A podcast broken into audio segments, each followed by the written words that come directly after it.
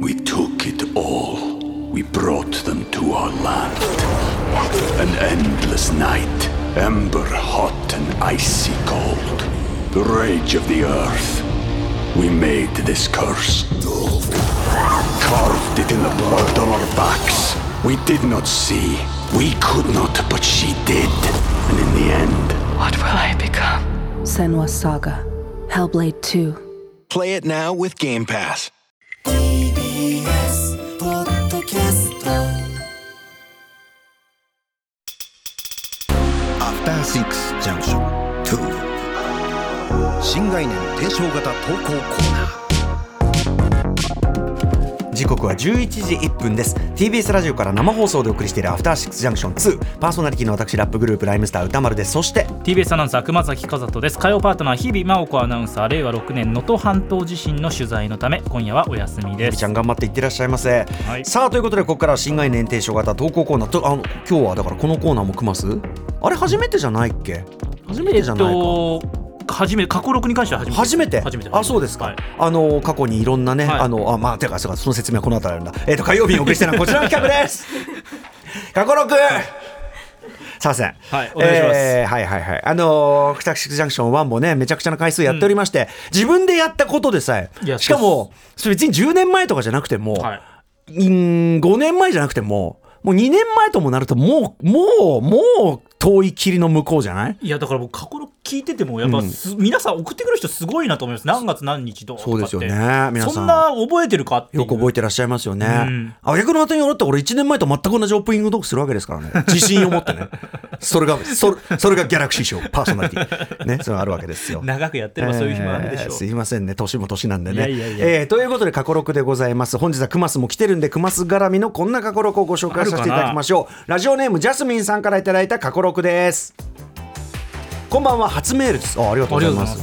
私が好きな放送回は2021年12月22日水曜日放送だから、え2年前約2年ちょっとも2年前。ね。ニューイヤー駅伝をより楽しむためのコツを駅伝実況のパイセン熊崎和人アナから学ぶ特集です。だから水曜だから日比ちゃんの日で日比ちゃんが駅伝をあのクイーンズ駅伝から始めるというそのタイミングで、今やねついにもうバトンは渡されておりますが、ええええ。ーまあ、女性アナウンサーとして久々に実況やるという時に学ぶっていう特集じゃなかったですかね。この特集自体は覚えてます、うん。うん。私はもともと駅伝が好きで箱根駅伝はもちろんニューイヤー駅伝も毎年楽しみに見ていたのですが正直実況のアナウンサーがどれほど大変な思いをして実況しているのか知らなかったのでこの特集を聞いて目から鱗でした。もともと見てる人でもやっぱそうなのねね。実況というのはね、えー特に熊崎さんがバイク実況の苦労を話されている45分30秒頃からは必聴いや全く覚えてすごでしょ。ないいよこの内容は。毎年駅伝を見ながらこの会話を思い出し実況の方にも思いを馳せて楽しんでいます。今年熊崎さんは2号車とのことでしたがいかがでしたか実況の裏話が聞きたいですということであの改めて言いますと、えっとニューイヤー駅伝のこの特集はその、はい。まずはそのニュー駅伝の見方っていうんですかね、はいそのニューイヤー駅伝のそのコースの説明からそうですね。ね2区がこうで4区がこうで、うんここで主力が投入されてここで外国人選手が投入されて、はい。4区は特にその向かい風が起きて厳しいんですよなんていうね、話を伺ってそれを見てみたらまあめちゃくちゃ面白いこと面白いこと、ありがとうございます。そしてね、あの今年に至ってはね、またそのシフトがちょっと変わって、距離がね配置がちょっと変わったりしたので、ことによるそのレースの内容の変化がまさに実際に、だからやっぱ実際にこう解説を聞いて分かった上で見ると、やっぱりより面白いというのが駅伝かなと思うんですが、小崎君、このおっしゃられてるこのジャスミンさんの内容は、バイク実況の苦労話。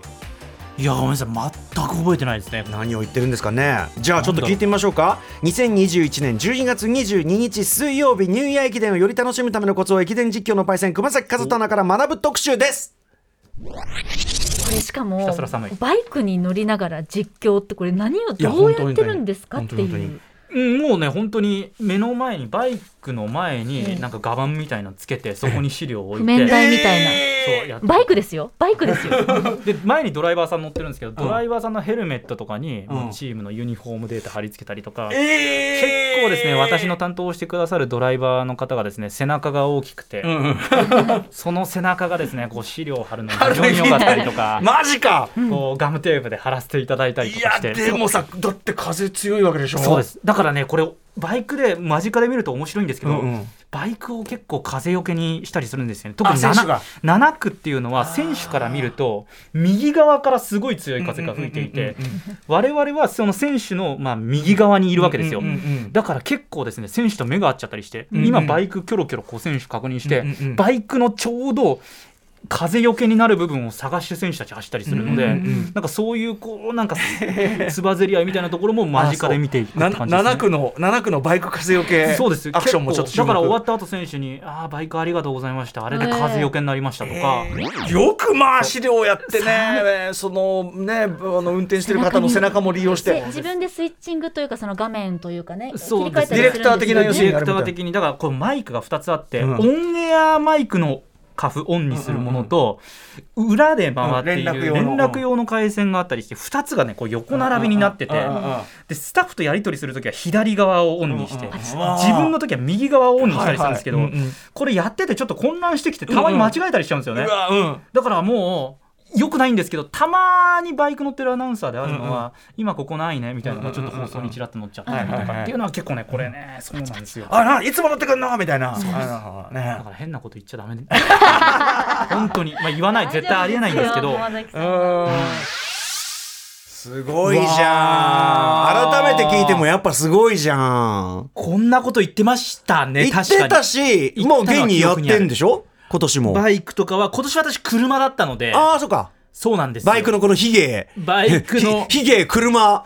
バイクバイクの背中借り。車に乗っていたので、バイクに乗っているキーレアナウンサーとか、うんうん。小沢アナウンサーとかをこう見ながら、うんうんうんなるほど。暖かいところで実況させていただきました。若干余裕の。今年は。ああそうではいすか、ちなみに今年のじゃあその2号車車に乗っての何かこうどうですか実況は。今年はですねあの歌丸さんにちょっと説明したんですけど、うん。コースが変わって、うん。2区がエース区間になったんですよ、はい。それによってどうなるのかって、うんうん。結果的にトヨタ自動車が優勝したんですけど、2区の太田選手っていう選手がもうぐわーって前に出ちゃって、うんうん。もう1人だけ抜けちゃったんですよ1チームだけ。うんうんで1号車って先頭を追いかける移動車が、うんうん。もうトヨタ自動車専属みたいなことになるわけですよ、ちょっと距離があるので、はいはい。となると2号車は2号車がカバーする範囲が要するに団子に結構なってる？そうなんですよ、うんうんうん。で2号車はちょっとこの絶対にここにいないといけないっていうルールがないので、うん。下がったり上がったりを繰り返す要わけで。するにそのあ一番トップ争いの手前のねそそうのあれなんですよ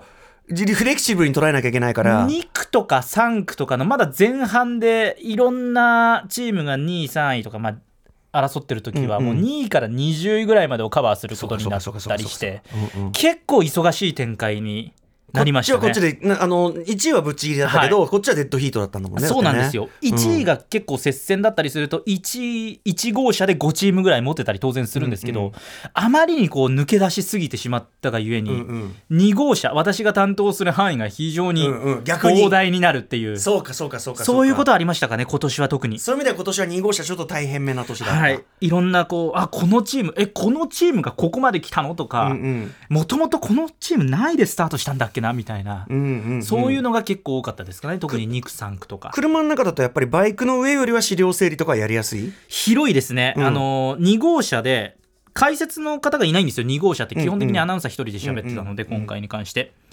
ですからもう堂々ともん。この大きなテーブルというか広げて目の前に机を資料と資料バー鍋焼きうどん。バーそんな余裕はないですけど まあまあまあでも本当に広げられて、うん。うん。もう一番資料的にはもう文句なしの環境が2号車かなっていう。なるほどなるほど。1号車だと結構解説の方とかも含めると結構自分の範囲っていうのが狭くなりますしバイクだともう言わずもがななので。しかしそのさっきのさあのオペレーション？その、えっとそのマイクのね、はい。あれで自分用要するにスタッフとやり取りする用と実況用のやつ切り替えてね、そういう意味ではより複雑になりますねそう言ってねね。移動もあったりするとね。バイクだと今年もなんか徐々にこうどんどんどんどんバイク自体も進化してて、うんうんうん。それこそねやっぱキーレアナウンサーとかはもうええ。最新鋭のテクニックをどんどん搭載するタイプなので、おうおうおう。自分の紙資料だけもちろん持つんですけど、うんうん。もう iPad とか iPhone とかをもう全部つけてそこでもう全部完結できるように作ってたりとか。つけてっていうのはあれですか？そのバイ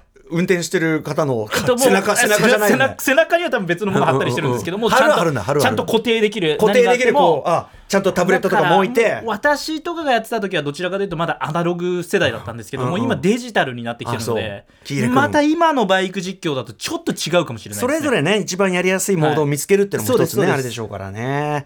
ということでお分かりいただけただろうかということでね別にあのジャスミンさんもねあの駅伝お好きということですけどもいやありがとうございますまたまた楽しみにしていただければと思う次第また実況特集もこの番組やっていきたいと思います。ということではい、あ、これコーナーでは皆様からのメールをお待ちしています。ここ私ですね。いつの放送のどこの部分がお気に入りなのか、できるだけ具体的にその理由とともに送ってください。宛先は、歌丸アットマーク tbs.co.jp。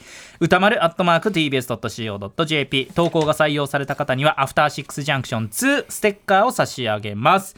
以上、火曜日の新概念提唱型投稿コーナー、過去6でした。ごめんなさい。あ合わせとかあせーの過去6でした。After Six Junction 2 We took it all. We brought them to our land. An endless night, ember hot and icy cold. The rage of the earth. We made this curse. Carved it in the blood on our backs. We did not see. We could not, but she did. And in the end, What will I become? Senwa Saga. Hellblade 2. Play it now with Game Pass. 毎週月曜から木曜朝8時30分からお送りしているパンサー向井のフラット。向井さん不在の木曜日を担当するヤーレンズのデイジュンの之介と。どうも落合博満です。違います。奈良原正樹です。各週木曜日はヤーレンズのフラット。せーの聞いてね